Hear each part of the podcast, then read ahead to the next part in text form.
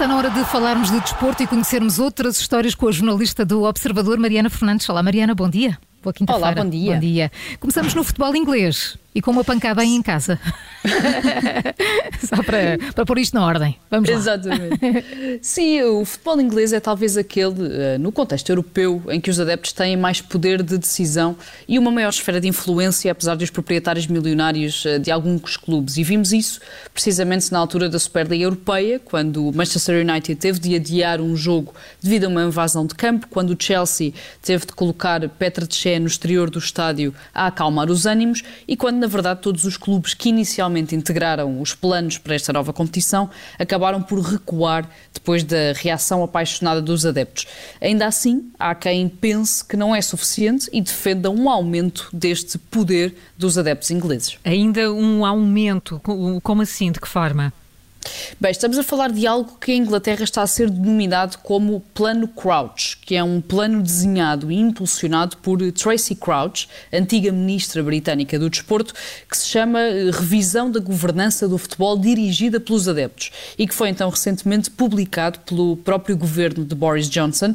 O plano tem 47 medidas e diz especificamente que tem como objetivo garantir que o futebol inglês é sustentável e competitivo para beneficiar os adeptos atuais e futuros futuros.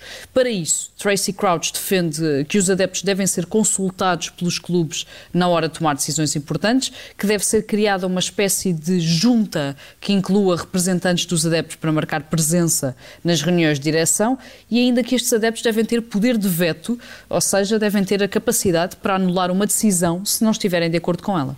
Bem, 47 medidas num plano, eh, são algumas. Eh, que outras medidas, Mariana, que esse plano terá?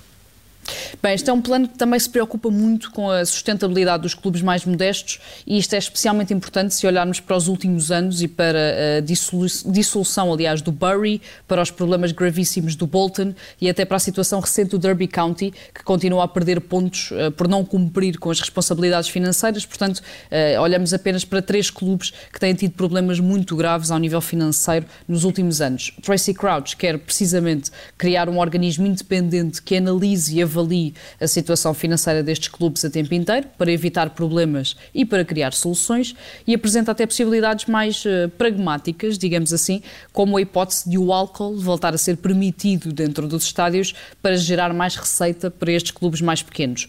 O plano ainda não chegou aos clubes da Premier League, que obviamente terão de o analisar, mas a verdade é que o futebol inglês dá aqui uma ideia clara de que pretende mudar e adaptar-se.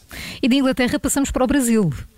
Sim, é um Brasil que, como sabemos, viu Abel Ferreira conquistar novamente a Taça Libertadores no passado fim de semana, com a vitória do Palmeiras frente ao Flamengo. O Clube de São Paulo ganhou o troféu pelo segundo ano consecutivo e a verdade é que o treinador português eh, superou o feito de Jorge Jesus, que fez história ao sagrar-se também campeão continental com o Flamengo.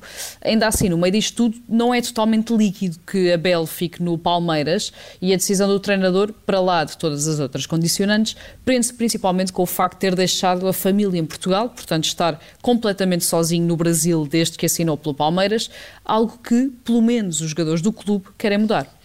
E querem mudar como? Ora, Dudu, um dos eh, jogadores do Palmeiras, confessou numa entrevista que já tentou convencer a mulher de Abel a mudar-se para o Brasil. O avançado contou que encontrou a mulher do treinador num churrasco, numa das visitas que a família de Abel fez a São Paulo, e que a chateou muito, é esta a expressão, para deixar Portugal e para se mudar definitivamente para o Brasil. E revelou ainda que até já tentou arranjar casa ao técnico português no bairro onde vive, em Alphaville, em São Paulo. Certo é que Abel está a ter muito assédio, principalmente na Arábia Saudita e na Turquia já terá recusado mesmo uma proposta milionária do Al Nassr porque quer uh, disputar o Mundial de Clubes com o Palmeiras e ainda não é certo o que vai acontecer no futuro do treinador português. E as coisas não ficam fáceis para a mulher do, do treinador, não é? Entre não Brasil, Arábia Saudita complicada. e Turquia. Olha, e terminamos na China. Sim, com uma notícia que surgiu nas últimas horas, a WTA, a organização que regula o ténis feminino, decidiu suspender todos os torneios que estavam marcados para a China para a temporada 2022. A decisão é uma consequência da censura, da intimidação e da coação, das palavras da WTA, que o regime chinês tem adotado em relação ao desaparecimento de Peng Shuai, a tenista que está desaparecida há quase um mês, depois de ter revelado que foi vítima de abuso sexual por parte de um antigo elemento do governo. Neste comunicado, a WTA WTA garante ainda que sabe onde está Peng Shuai, mas que não tem certezas sobre a segurança e a liberdade da tenista e que não tem contado com a colaboração do regime da China, algo que acabou por precipitar esta decisão de suspender todos os torneios do país numa, numa espécie de boicote uh, ao próprio país. Hum. A jornalista da editoria de desporto, Mariana Fernandes. Amanhã há outras histórias para conhecer. Mariana, muito obrigada. Até amanhã. Até amanhã.